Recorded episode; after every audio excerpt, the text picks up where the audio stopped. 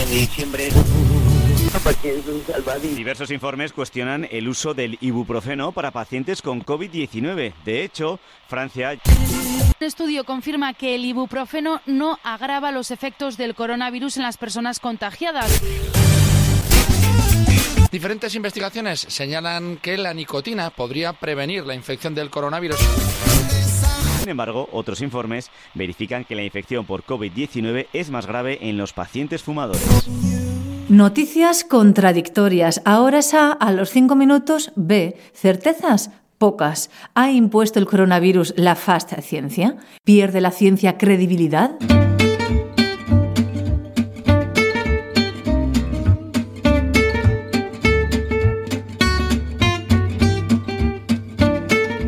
Ciencia al Punto. El podcast de divulgación científica de la Universidad Pública de Navarra. Disfruta de la ciencia.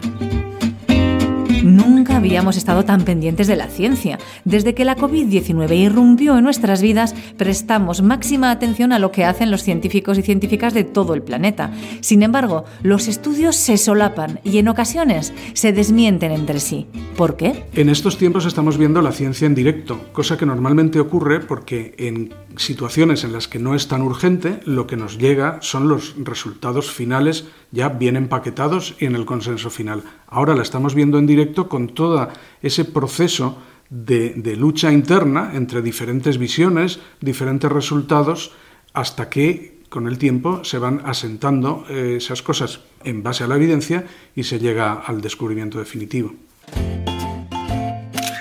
Hola, soy Joaquín Sevilla, eh, profesor de la Universidad Pública de Navarra y director de la Cátedra de Divulgación y Cultura Científica Laboral Cucha UPLA.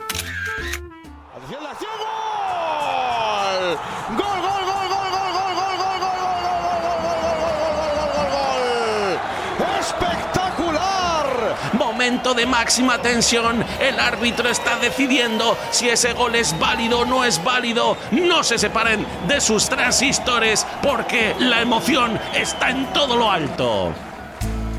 Como si se tratara de un partido de fútbol, estamos viviendo la ciencia retransmitida en vivo y en directo, tal y como es, sin filtros, al microscopio. Dudamos de si es gol o fuera de juego. Desconocemos si los estudios dan en el clavo o están errados. ¿Es esto bueno o malo? No sé si es bueno o malo. Lo que es es inevitable, porque como tenemos eh, urgencia por conocer los resultados, pues estamos en la puerta, eh, esperando eh, los resultados según salen.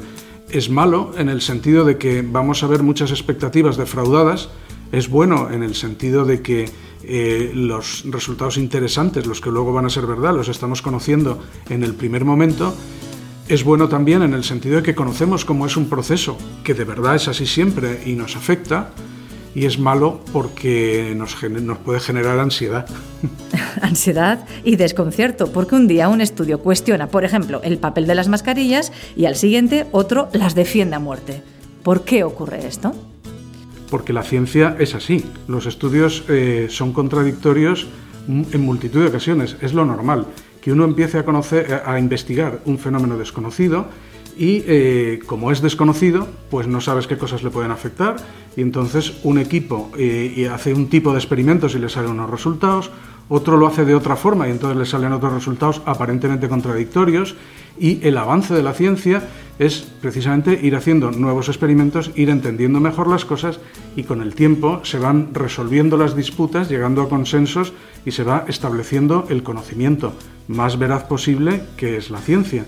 Y normalmente eh, a los medios de comunicación nos llega el descubrimiento final, cuando ya el consenso está resuelto y, no hay y ya no hay duda, no hay polémica. Pero si estamos viendo el proceso de realización, pues nos encontramos con eso, que normalmente está y a los científicos no nos llama la atención porque en los congresos siempre hay este tipo de, grescas, incluso levantando la voz en ocasiones, pero sobre cosas, sobre la masa del neutrino, ¿no? que no, tienen repercusión social.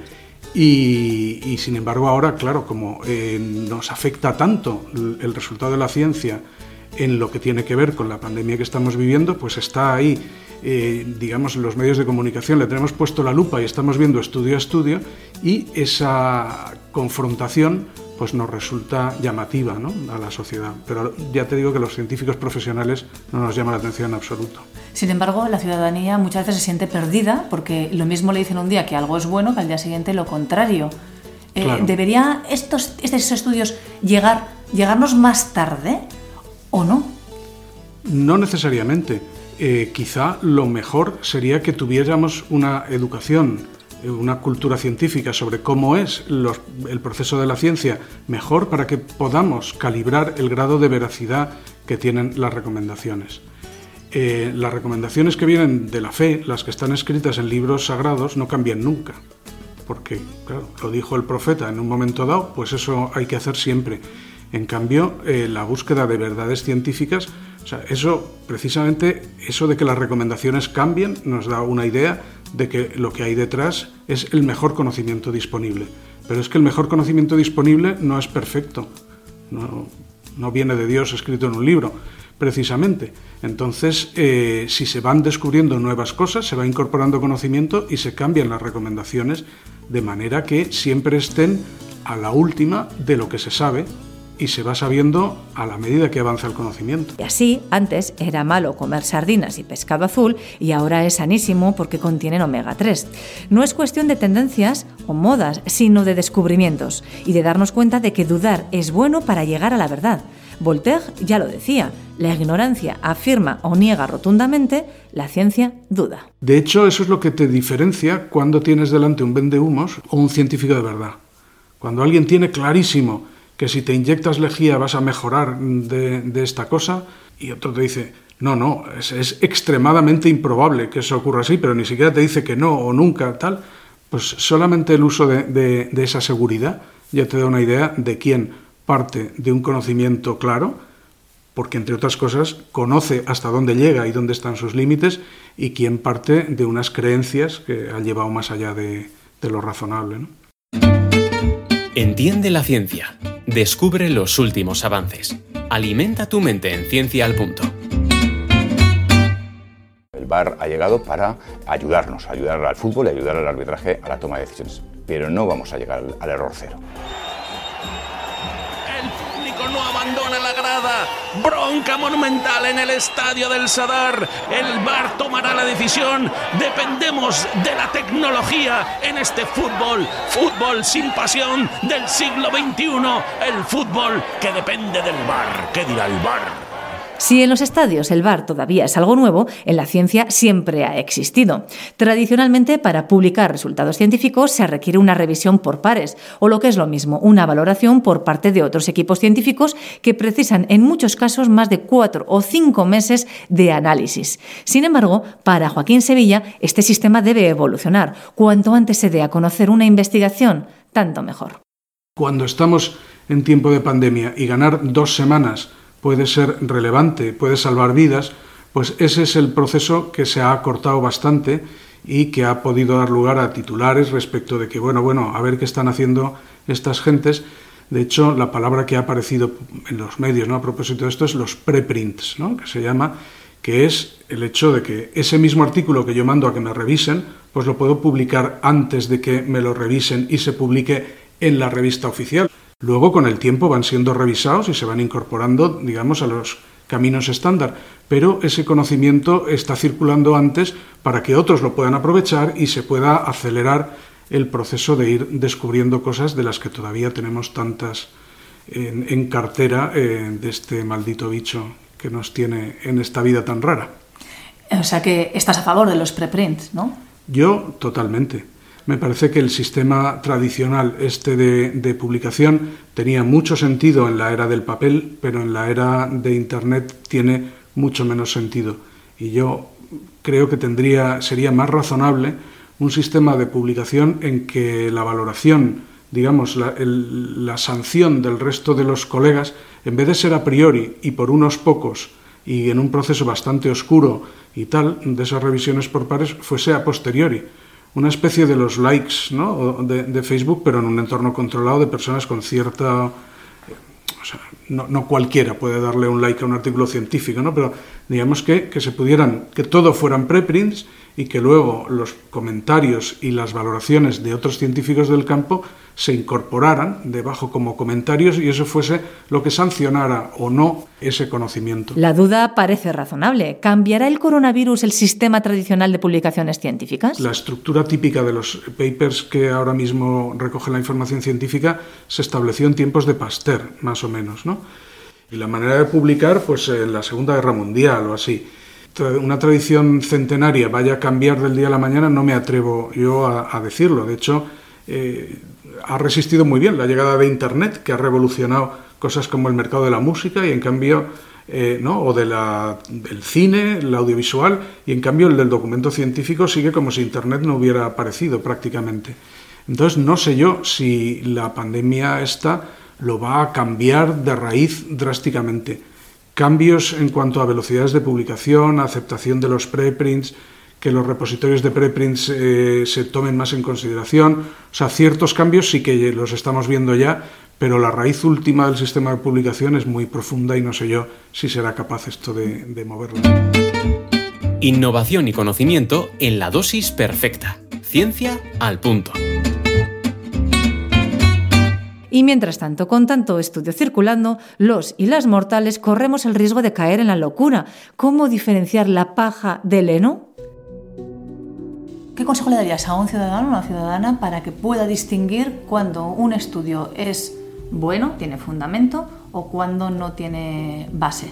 Pues de lo primero que hay que desconfiar es de las cosas que es lo que a ti te gustaría que ocurriera, ¿no? de los que te venden duros a peseta, ¿no? que, se decía antes. Pues si alguien te dice que con esta cosa tan sencillita eh, se van a curar tus problemas tremendos, eso casi seguro que es mentira.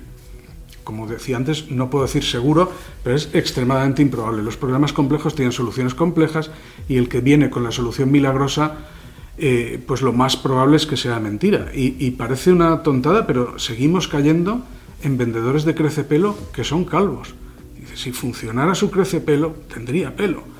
Eh, y esas, digamos, son el tipo de, cuestiones en las que es más fácil, o sea, no dejarte llevar por la ilusión de que ojalá fuera verdad lo que me está vendiendo esta persona.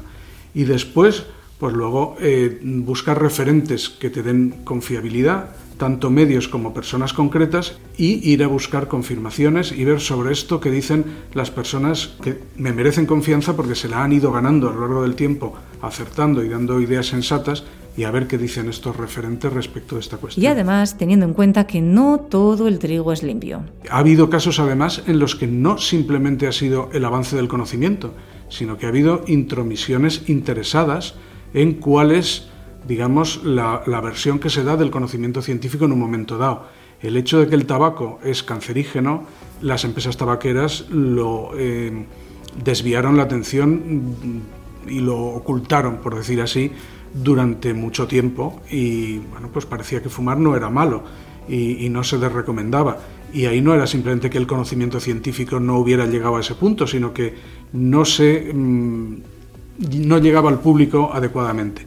O sea que tanto porque en los cauces de gestión de las verdades científicas aparecen a veces intereses eh, espurios, como porque la propia verdad científica evoluciona, pues no es fácil asimilar que esto es lo que hay.